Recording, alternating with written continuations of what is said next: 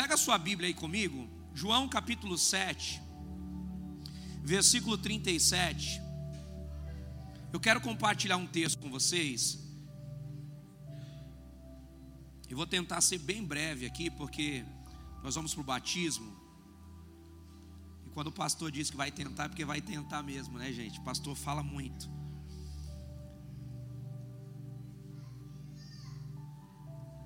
João 7, versículo 37. João 7, 37 e 38. Eu quero ler com vocês esse texto. Se você estiver do lado de alguém que não tem uma Bíblia, compartilhe a sua.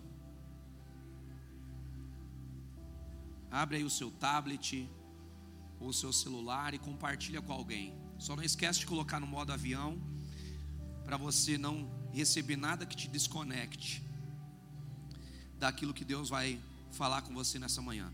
João 7:37 diz assim: Ora, no último dia, o grande dia da festa, Jesus se pôs em pé e clamou, dizendo: Se alguém tem sede, venha a mim e beba.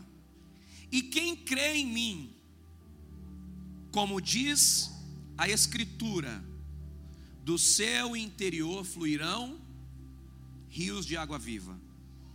Quem crê em mim, do jeito que eu quero, é isso que está escrito aí? tem uma condição, sim ou não? O que está escrito aí na sua Bíblia? Quem crê em mim, como diz, como que a Escritura fala a respeito de crer em Deus? Diga comigo, de toda alma, de todo entendimento e de todo coração. É essa expressão que a palavra de Deus está dizendo. Quem crê em mim, como diz as Escrituras, do seu interior fluirão Outras traduções, correrão rios de água viva. Amém? Gente, esse texto aqui é um texto muito incrível. E ele é muito propício para o que nós vamos realizar aqui nessa manhã. Manhã de batismo. Olha que coisa interessante. A Bíblia diz que Jesus, ele chega em Jerusalém no dia em que está acontecendo uma festa muito conhecida, uma festa de celebração e Jesus, quando chega ali naquela festa de celebração, ele espera chegar o último dia. E no último dia da festa vão acontecer alguns rituais. E aí Jesus, ele se aproxima ali daquele ambiente religioso. E ele começa a trazer algumas palavras de instrução. Ele começa a trazer clareza acerca da vontade do Pai ele começa a falar a respeito da sede que todo ser humano tem. Ele começa a falar de uma fome que existe dentro de cada um de nós. Eu não conheço a história de vocês. Algumas pessoas nós conhecemos, mas poucas pessoas nós conhecemos a fundo a história. Mas eu posso te garantir com toda certeza que cada ser humano dentro dele tem uma fome, uma sede. Todo ser humano dentro dele existe um vazio existencial. E esse vazio é preenchido por Jesus. Jesus, ele é do tamanho desse vazio? Não. Ele começa por esse vazio até que ele ocupe todo o espaço ou toda a casa. Nós somos uma casa. No Antigo Testamento, Deus habitava em templos. Deus habitava em ambientes. Deus habitava em lugares, mas depois que ele vai para a cruz do Calvário, ele decide que ele não vai mais habitar em ambientes, ele não vai mais habitar em lugares, mas ele vai habitar em uma casa especial. E quem é essa casa? Somos nós. Você pode colocar a mão no seu coração e dizer assim: Eu sou a casa de Deus. E agora que você sabe que você é a casa de Deus, como você tem tratado Deus em casa? Como você tem cuidado de Deus em casa. Nós somos a casa de Deus. Jesus ele está dizendo aqui nesse texto de João 7, ele está dizendo: "Olha, aquele que tem sede, vem a mim e beba. Eu sou a fonte de água viva. Eu estou aqui para ser resposta para você. Eu estou aqui para ser resposta para a sua dor. Eu estou aqui para ser resposta para a sua dificuldade. Eu estou aqui para ser a paz que você precisa. Eu estou aqui para te dar a instrução que você precisa.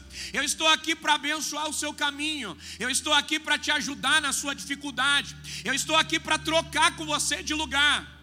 Eu te dou o meu fado que é leve e eu pego o seu que é pesado. Eu estou aqui para isso. Sabe o que Jesus está dizendo aqui, irmãos? Ele está dizendo assim: olha, independente da crise que você tenha, independente da dificuldade que você esteja enfrentando, eu posso te ajudar. Se você chegou aqui com uma crise do teu casamento, eu tenho uma ótima notícia para te dar. Jesus pode te ajudar. Se você chegou aqui com um problema financeiro, eu tenho uma notícia para te dar. Jesus pode te ajudar. Se você chegou aqui com uma enfermidade, seja ela física, seja ela emocional, Jesus pode te ajudar, porque Ele é resposta para a crise, irmãos, Ele é auxílio para a dor. Talvez você chegou aqui dizendo, pastor, eu, eu entrei aqui nessa manhã, porque eu preciso que Jesus restaure a minha família. Eu entrei aqui porque a minha casa não está bem, o meu relacionamento familiar não está bem, as coisas não estão acontecendo como eu desejei, como eu sonhei. E Jesus está dizendo para você: tudo bem, eu posso ser resposta. Eu posso te dar a água que vai matar a sua sede. Eu posso entrar nesse problema que você está enfrentando. Eu posso te ajudar com essa dor que está roubando a sua paz. Eu posso te ajudar com tudo isso que está gerando em você desconforto e dificuldade. Eu sou resposta para a sua dor. É o que ele está dizendo aqui: aquele que tem sede, vem a mim e beba. Eu sou a água que você precisa. Vem a mim e beba. Eu sou o alimento que vai matar a sua sede. Pode vir do jeito que você estiver, eu te recebo. Na crise que você estiver enfrentando, eu te recebo. Da forma que você quiser vir, eu te recebo. Meu irmão, deixa eu te dizer uma coisa: Jesus não rejeita ninguém. Ninguém é descartável para Jesus. Você pode repetir isso comigo? Jesus não desrespeita e não rejeita ninguém. Vamos melhorar isso. Jesus não desrespeita e não rejeita ninguém. Ele aceita a todos. Todos que quiserem vir a Jesus, ele o recebe. Todos que quiserem se aproximar dele, ele recebe. Por quê? Porque ele é bom, porque ele é um pai, porque a salvação é para todos, porque o que ele gerou para nós na cruz do Calvário é um presente. E esse presente não tem a ver com a nossa condição, não tem a ver com o que nós fazemos, mas tem a ver com o que ele é e com o que ele fez.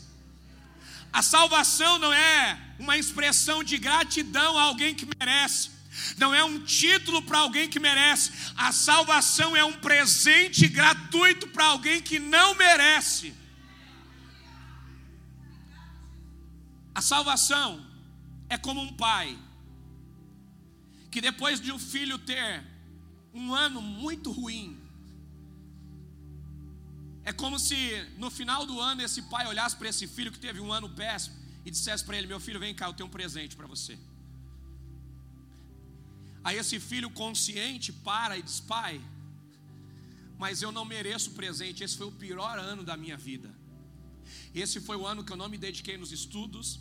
Esse foi o ano que eu não fiz aquilo que você me pediu. Esse foi o ano que eu não me comportei como eu devia. E aí o pai olha para ele e diz assim: Filho, posso te dizer uma coisa? Esse presente não é pelo que você é não é pelo que você merece, não é pelo que você fez, mas é pelo amor que eu tenho por você. Esse presente é para que você nunca se esqueça: você é amado. E você é amado não pelo que você faz, não pelos resultados que você tem. Você é amado porque você é meu filho. Se você fizer o que eu te peço, você é meu filho. E se você decidir fazer o que eu não quero, você continua sendo meu filho. Agora, qual é a grande sacada da vida? A grande sacada da vida são os filhos que entendem agora que esse amor maravilhoso, que essa graça bondosa que nos alcançou pode ser retribuída. Nós não podemos pagar ela. Nós não podemos devolver o que ele fez, mas nós podemos manifestar gratidão ao que ele fez. Agora, eu vou me manifestar não mais para receber algo que eu mereço, mas para expressar que eu também sou grato ao amor que você manifestou por mim. É sobre isso. É o que Jesus está dizendo: olha, você que tem sede, vem a mim e beba. Jesus não vai negar água para ninguém. E deixa eu te dar uma notícia: se você for até Ele com um copo, você vai encher. Se você for até Ele com um balde, você vai encher.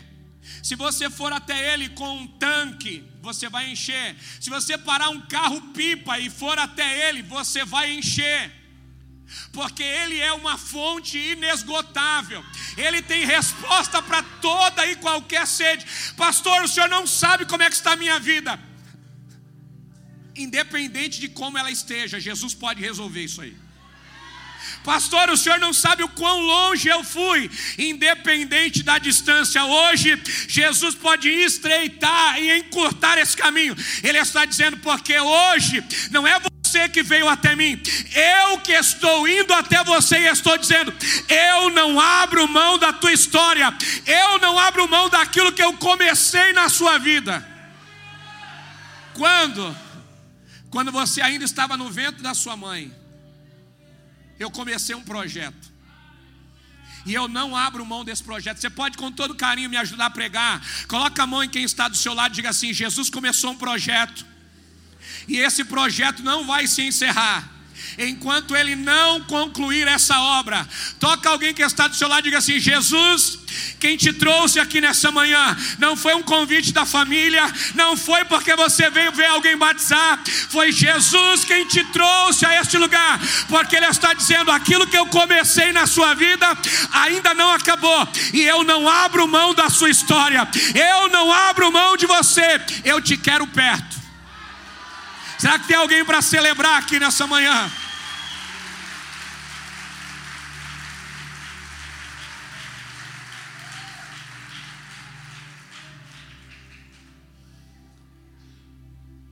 Jesus está dizendo: quem tiver sede, venha.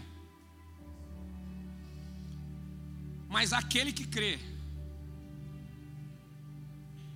dentro do seu interior, vai nascer uma fonte aquele que crê, dentro do seu interior, vai se manifestar um atributo meu.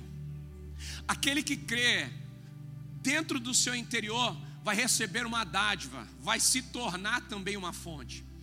Porque tudo que Jesus quer é que você seja como Ele é. Tudo que Jesus quer é que você desfrute do que Ele é. Tudo que Jesus quer é que você seja aquilo que Ele sonhou para você ser. E o que Ele sonhou para você? Ele sonhou para você que você seja um filho amado. Ele sonhou para você que você seja um filho feliz. E Ele sonhou para você um filho que está sendo preparado para estar com Ele na eternidade.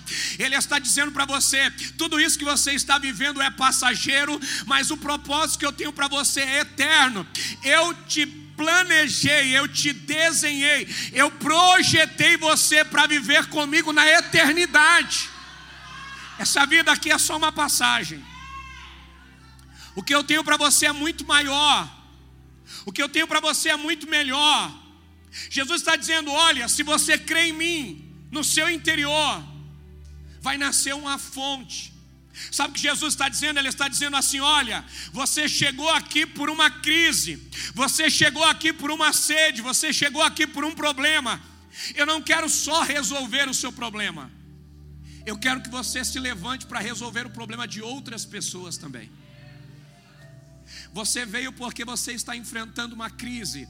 Jesus quer resolver a sua crise e Ele quer te dar condições para que você se levante também, ajude outras pessoas a saírem dessa crise.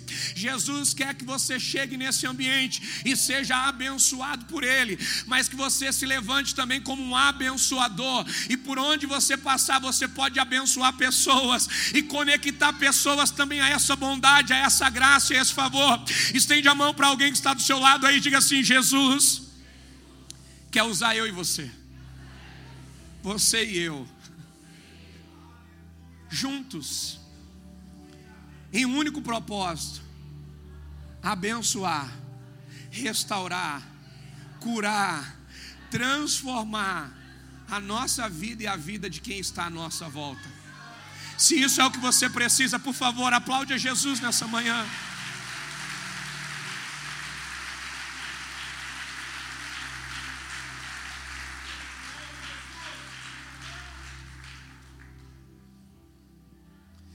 Jesus, no último dia,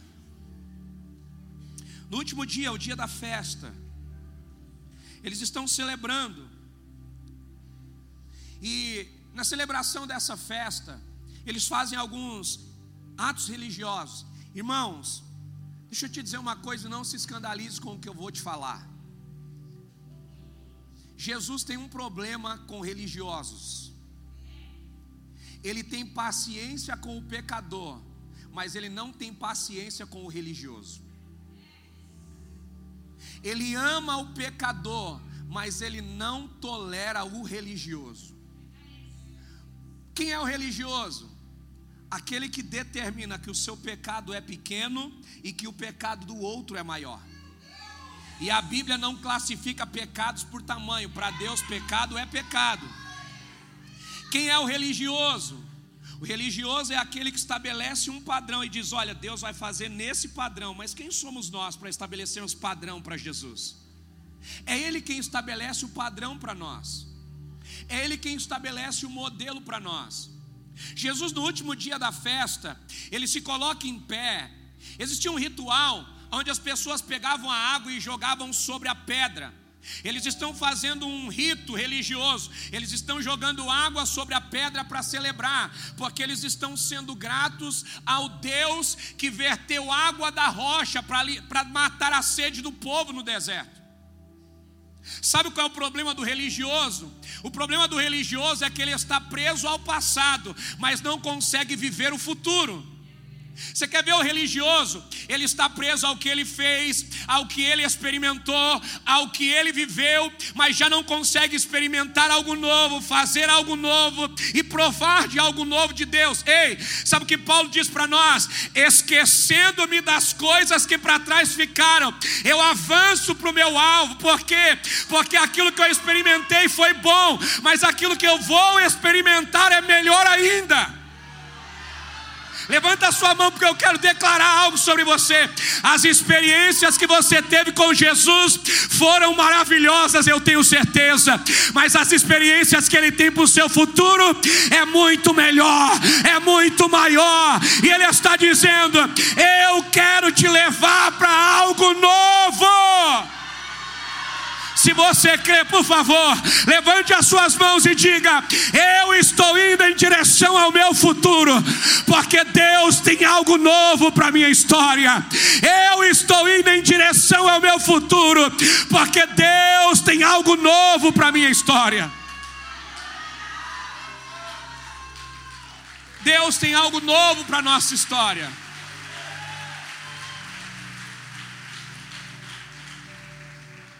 Se encontre com um religioso e ele vai te dizer: quando eu me converti, eu fazia isso. Eu ganhei tantas pessoas para Jesus. Eu fiz tantas coisas. A pergunta de Jesus para o religioso sempre é: o que você está fazendo agora? Porque não importa quando, como começamos, o importante é como vamos terminar. Sabe o que Jesus está dizendo para mim e para você? Hoje é uma grande oportunidade para nós nos posicionarmos para o amanhã que Deus vai estabelecer na nossa vida, na vida da nossa família. Eu vim aqui te dar um recado de Deus. Ele tem obras incríveis para o teu futuro. Ele tem coisas extraordinárias para a sua história e ele vai fazer coisas pontuais na sua vida. Se você crê, recebe isso, por favor, no nome de Jesus. Jesus ele se levanta, ele olha para aquele padrão de religiosidade que está se manifestando ali, e ele se posiciona, ele se levanta, e quando ele se levanta, ele diz: Ei, aquele que tem sede, vem a mim e beba. Eu sou aquele que fez a água sair da rocha. Alguém que continua com sede, pode vir a mim, pode beber, porque o tipo de sede que você tiver, eu sou capaz de matar essa sede.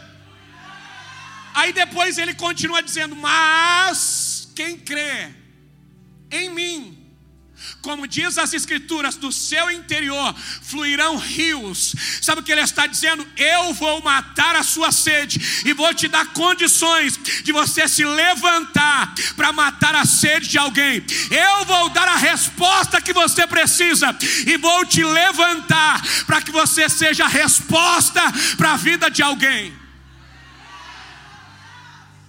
Ele se levanta, irmãos, e ele começa a responder ao que está acontecendo, como se Jesus estivesse tirando a credibilidade do ritual.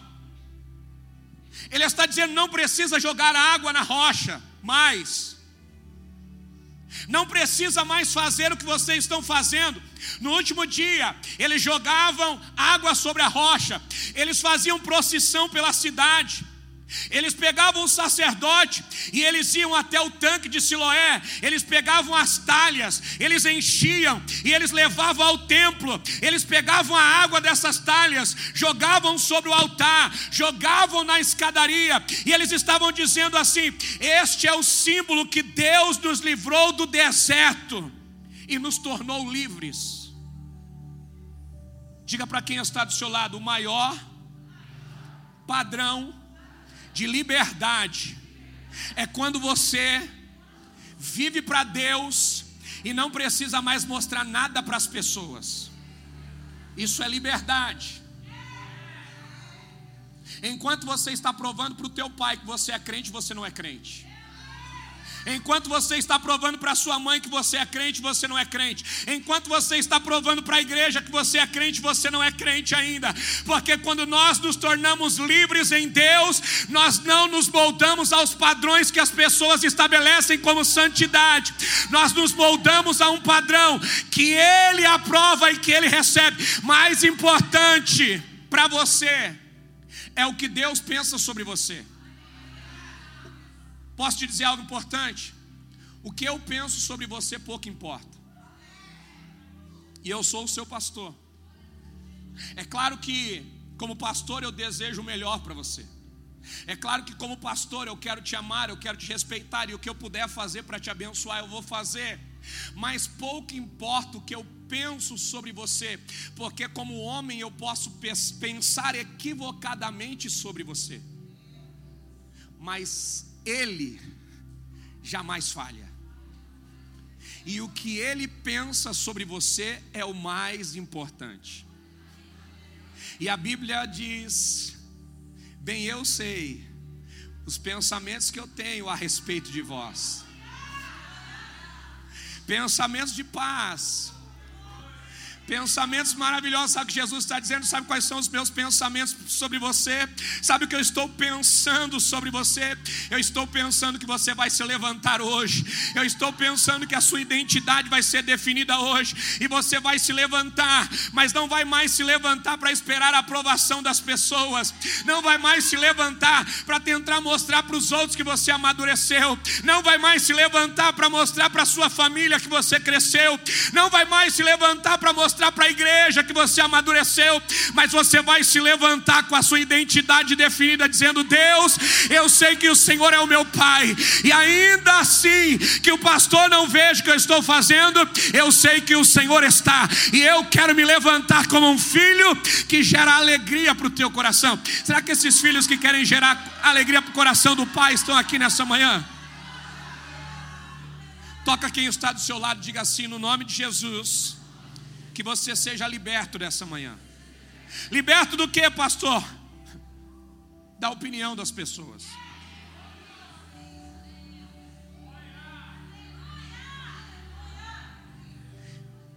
Eu não estou dizendo para você desrespeitar as pessoas. Eu não estou dizendo para você desonrar as pessoas. Mas eu estou te dizendo que você não pode se moldar ao que pensam sobre você.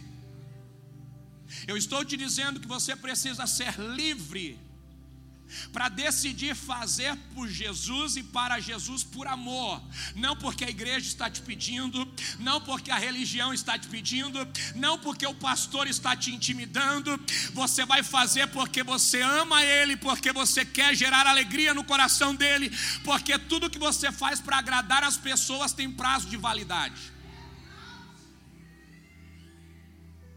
O filho que está querendo a aceitação do pai, ele vai até um certo ponto. Quando recebe do pai o que ele queria, ele para. Ou se ele não recebe do pai o que ele queria, ele desiste. O cristão que quer mostrar para a igreja alguma coisa, se a igreja reconhece, muitas vezes ele para de fazer.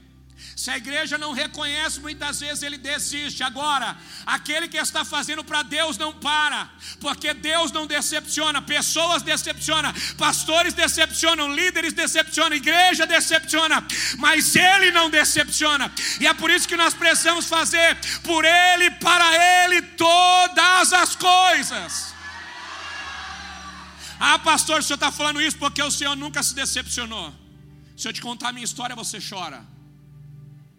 Mas eu tomei uma decisão, a dor não me para. Eu tomei uma decisão, a decepção não me para.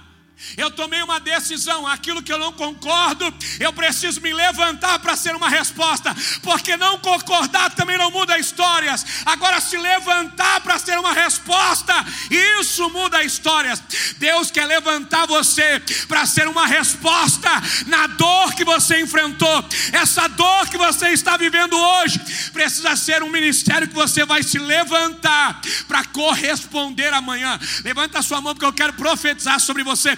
Você está em um ambiente profético e Deus está declarando sobre você nessa manhã. Você está se levantando para uma nova estação na sua vida. Você está se levantando para um novo tempo da sua história e esse tempo será muito melhor do que o tempo que está se encerrando hoje na sua vida. Se você recebe isso, por favor, aplaude a Jesus.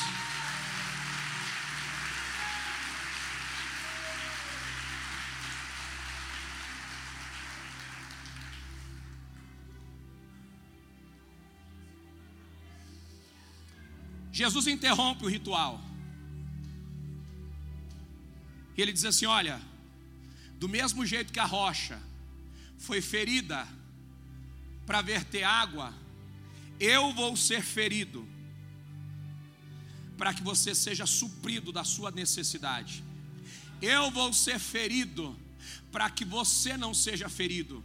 Eu vou ser ferido para que você seja sarado. Do mesmo jeito que a rocha foi ferida para verter água, eu vou ser ferido na cruz do Calvário para liberar para você não mais água, mas para liberar para você vida eterna.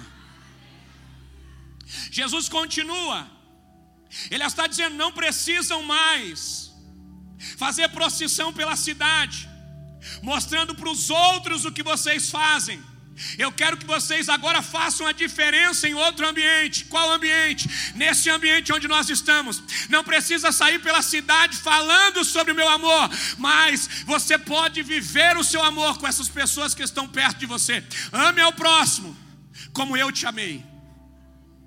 Não precisa ir lá fora para falar do meu amor. Comece aqui dentro amando quem está do seu lado. Toca quem está do seu lado, diga assim: me ame. E porque eu quero te amar. Qual é o nosso desafio como igreja? Amar quem está perto. Porque amar quem está longe é fácil. É fácil você dar uma cesta básica para quem você não conhece e resolver uma necessidade. Eu quero ver você dar uma cesta básica para quem está pisando no teu calo todo dia.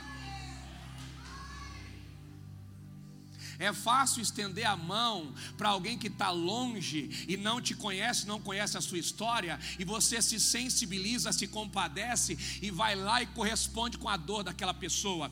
Agora eu quero ver você se compadecer com alguém que está te gerando um mal momentâneo e você dizer, independente disso que nos separa, eu quero me aproximar porque eu não vou dar o que você merece, eu vou dar conforme eu recebi, porque eu também recebi o que não merecia, por isso eu vou te dar o que você não merece. Observe que na lei, o amor era ame ao próximo como quem se ama, ama o outro. Quem não se ama, não vai conseguir amar o outro. Só que Jesus, quando ele vem, ele muda o padrão. Esquece esse padrão que você ama quem você ama do jeito que você se ama. Esquece esse padrão. Esse padrão passou. Eu quero estabelecer para vocês um novo mandamento. Ame o próximo com o amor que eu te amei. Qual amor? O amor que você não merecia. Qual amor? O amor de todo o coração. O amor que foi suficiente para me levar para a cruz do Calvário e morrer pelo seu pecado, enquanto você ainda era pecador. Ele está dizendo: ame alguém que não merece com todo o amor. Posso te dizer uma coisa? Jesus morreu por você que está aqui na igreja mas ele também morreu para quem está agora na boca de fumo, ele também morreu para quem agora está nos valados perdido, ele também morreu por alguém que ainda não levantou as mãos para aceitá-lo como Senhor e Salvador. O fato de estarmos aqui não nos torna melhores. Ele também morreu pelo perdido. Ele também morreu por aqueles que estão longe por um período, porque eu creio que Deus nesse ano vai salvar, Ele vai salvar esse bairro, essa igreja não vai comportar as pessoas que Deus vai salvar nesse bairro, Ele vai salvar a sua família, Ele vai salvar os seus amigos, porque Deus está fazendo uma grande obra e ninguém vai parar. Ele não vai salvar quem merece, Ele vai salvar quem precisa. Se você crê assim, por favor, agora sim pode aplaudir a Ele com toda a tua força.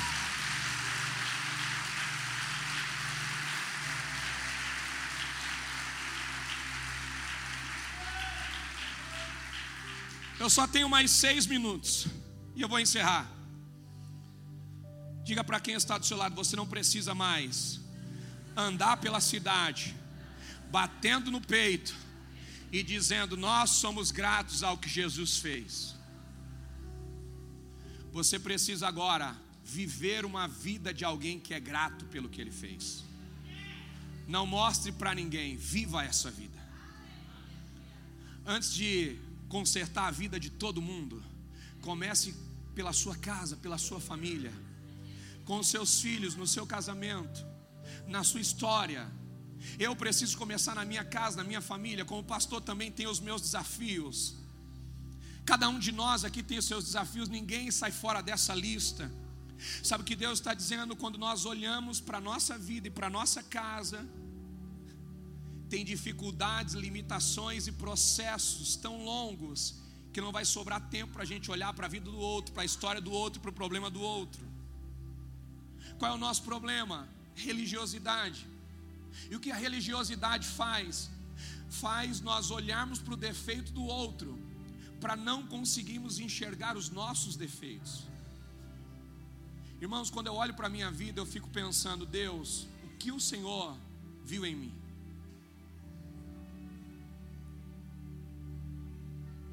Porque eu? Eu estava numa conferência agora e eu recebi uma palavra profética e a palavra profética não era para ser você. Você pode dizer para quem está do seu lado, não era para ser você.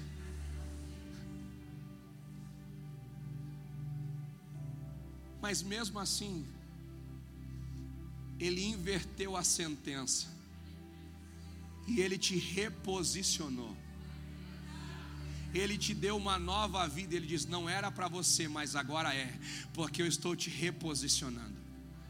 Era para você pagar pelo seu pecado, agora você não paga mais, porque eu estou te reposicionando. Sabe, gente, Jesus está dizendo assim: olha, não precisa mais andar pela rua fazendo procissão, espalhando água e dizendo: Nós somos gratos ao Jesus que nos tirou do deserto. Não, ele está dizendo: o padrão mudou. Não mostre mais para as pessoas a gratidão, demonstre você a gratidão. A segunda coisa que acontece nesse ritual religioso é: as pessoas elas vão ao tanque de Siloé buscar água. Isso simboliza pessoas que muitas vezes vão até a igreja, recebem o que Deus pode dar, recebem o que Jesus pode dar, mas não querem ter um encontro com a verdade, não querem transformar a sua história, queridos. O que eu quero falar sobre para vocês hoje não é sobre religião, o que eu quero falar hoje é sobre o amor de Jesus, sobre o amor de Jesus que te aceita como você estiver, sobre o amor de Jesus que te aceita na condição que você estiver mas esse amor te recebe do jeito que você está e te proporciona uma transformação. E essa transformação não é forçada. Essa transformação não é porque o pastor quer, não é porque o líder quer. Essa transformação é porque Jesus quer. É uma proposta para você. É, é, é Ele dizendo para você: Eu te aceito do jeito que você estiver, mas eu tenho muito mais para você. Eu quero fazer muito mais na sua vida. Eu quero te entregar algo muito maior. Eu quero te dar coisas mais incríveis. Eu quero te levar para uma vida diferente. Eu quero te deixar livre, tão livre, tão livre, que você vai se libertar da opinião das pessoas.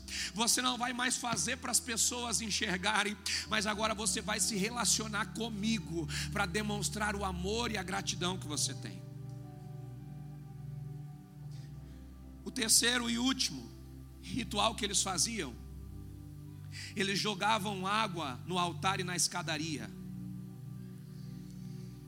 Isso aponta para pessoas que estão fazendo coisas para impressionar Jesus. Eles iam no tanque de Siloé, lugar longe. Eles pegavam as talhas. Querido, as talhas não eram copos, eles tinham talha de 60 litros, 100 litros de água. É fácil transportar um jarro com 100 litros de água, por quilômetros e quilômetros é fácil. Sabe o que Jesus está dizendo? Todo sacrifício que você faz para mostrar para mim é em vão porque eu não me impressiono com o que você faz, eu me impressiono com o que você se torna. Você quer impressionar Jesus? Se torne um filho. Você quer impressionar Jesus? Se torne alguém que o ama acima de todas as coisas. Jesus não me ama porque estou enchendo um galpão de pessoas. Até porque as pessoas não estão aqui por causa de mim. E eu sei que elas não estão aqui pela minha habilidade, eu sei que é Ele quem envia. Atos, a palavra do Senhor diz que quando nós compartilhamos o pão e a palavra, Ele envia as pessoas. Você está aqui porque Jesus te trouxe a este lugar. Você não está aqui porque aqui é uma igreja melhor do que as outras, você está aqui porque Jesus te amou. Talvez você nem vai permanecer aqui, não tem problema. Eu não estou pregando para que você seja membro da IBF. Eu estou pregando para que você seja um filho de Deus. Eu estou pregando para que você seja feliz em qualquer lugar, para que você seja um cristão em qualquer igreja. Mas o mais importante de tudo é que você seja um filho amado que ama ao Pai e vai viver para o Pai tudo aquilo que Ele desenhou e sonhou para você. Eu vim aqui te dar um recado nessa manhã. Jesus não se impressiona com o que você faz, Ele se impressiona com o que você se torna. Eu queria que você se colocasse sobre os seus pés.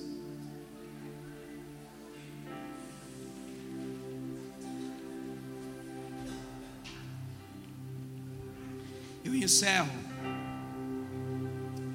te dizendo que o texto que nós lemos é um convite. Qual o convite, pastor?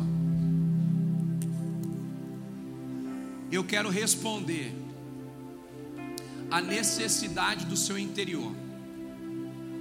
Eu quero responder a sua necessidade inicial. Mas eu quero estabelecer dentro de você um padrão de mudança.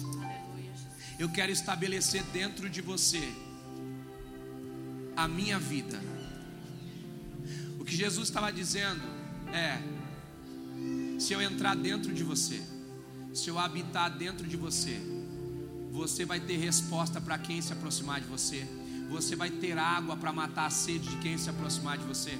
Porque quando eu entro dentro do ser humano, ele deixa de ser uma pessoa limitada e passa a ser uma pessoa capacitada.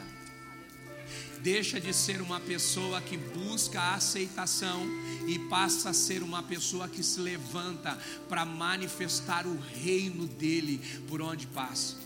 Eu queria que você fechasse os seus olhos, eu quero te dizer algo muito importante. Talvez você chegou aqui porque você veio celebrar a vida de alguém que hoje vai passar pelas águas do batismo.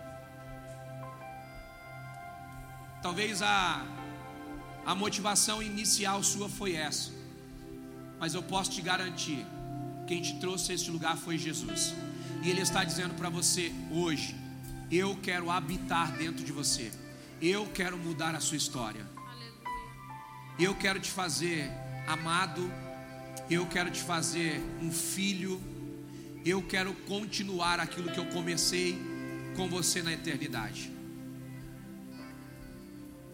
Talvez algumas pessoas chegaram aqui feridas pela religiosidade, feridas pela religião, feridas pela falta de sabedoria, feridas pela vaidade humana. Jesus está dizendo para você: Eu tenho a cura que você precisa, eu tenho a resposta para a sua dor, mas eu não te obrigo a aceitar eu te convido a aceitar. E eu encerro te fazendo dois convites nessa manhã. O primeiro convite é para você que está aqui, que veio nessa manhã, ouviu a voz de Jesus e está longe. Ele está dizendo: Eu quero você perto. Ele está dizendo: Eu liberei a palavra, você ouviu de longe, mas agora eu quero que você venha para perto porque eu não quero só ser uma voz que te atrai, eu quero ser uma voz dentro de você que te direciona e que te leva para o centro da minha vontade. O primeiro convite é para você que está aqui, que ainda não entregou a sua vida a Jesus. Você não pode sair daqui sem tomar a decisão mais importante da sua vida. O segundo convite é para você que está aqui e talvez precisa se reconciliar, precisa deixar para trás a ferida que alguém causou em você e precisa se levantar para um novo tempo, uma nova estação da sua história. Se você se enquadra nesses dois perfis de pessoas, eu quero te fazer um convite. Sai do seu lugar, de onde você estiver, e vem aqui para o altar. Eu quero orar por você. Eu quero orar pela sua vida. Se você já é salvo, eu quero que você feche os seus olhos e comece a interceder comigo. Agora, se você ainda não entregou a sua vida para Jesus, de onde você estiver, pede licença para quem está ao seu lado e vem para o altar, porque Jesus tem um encontro com você aqui no altar hoje. Jesus tem um encontro com você nesse altar hoje. Ele está dizendo: Eu não abro mão da sua história. Eu não abro mão da sua vida. Vem, pode vir. O altar está liberado para você. O Pai está te esperando. Existe uma mesa preparada para os filhos. E Ele está dizendo: Essa mesa é para você. Ei, filho amado, vem. Ei, filha amada, vem. O Pai te chama nessa manhã. Pode vir, tem mais lugar, tem mais lugar na mesa. Porque na mesa do Pai sempre vai ter lugar para todos os seus filhos. Vem, o Pai está te chamando nessa manhã. Ele está dizendo: Eu não abro mão da sua história. Ei, você que precisa se reconciliar com Ele, Ele está te chamando. Vem. Ele está dizendo: Eu tenho uma resposta para a sua dor, vem. Eu quero curar essa enfermidade, vem. Uma igreja te feriu, outra igreja vai te sarar, vem, vem. O Pai está te chamando nessa manhã. Se você trouxe um amigo nessa manhã, abraça ele, pergunta para ele: Você quer receber Jesus? Se você tiver com vergonha, eu vou com você. Abraça ele e vem. Porque amigo que amigo te aproxima de Jesus, abraça essa pessoa, vem com ela, coloque ela no altar e já fica atrás intercedendo. Olá, muito obrigado por ter nos acompanhado até aqui. Siga o nosso perfil aqui no Spotify caso você ainda não nos siga. Ative as notificações também para não perder nenhum dos nossos podcasts. Aproveite e compartilhe esse episódio com alguém. Nos ajude a edificar a vida de cada vez mais pessoas. Deus abençoe a sua.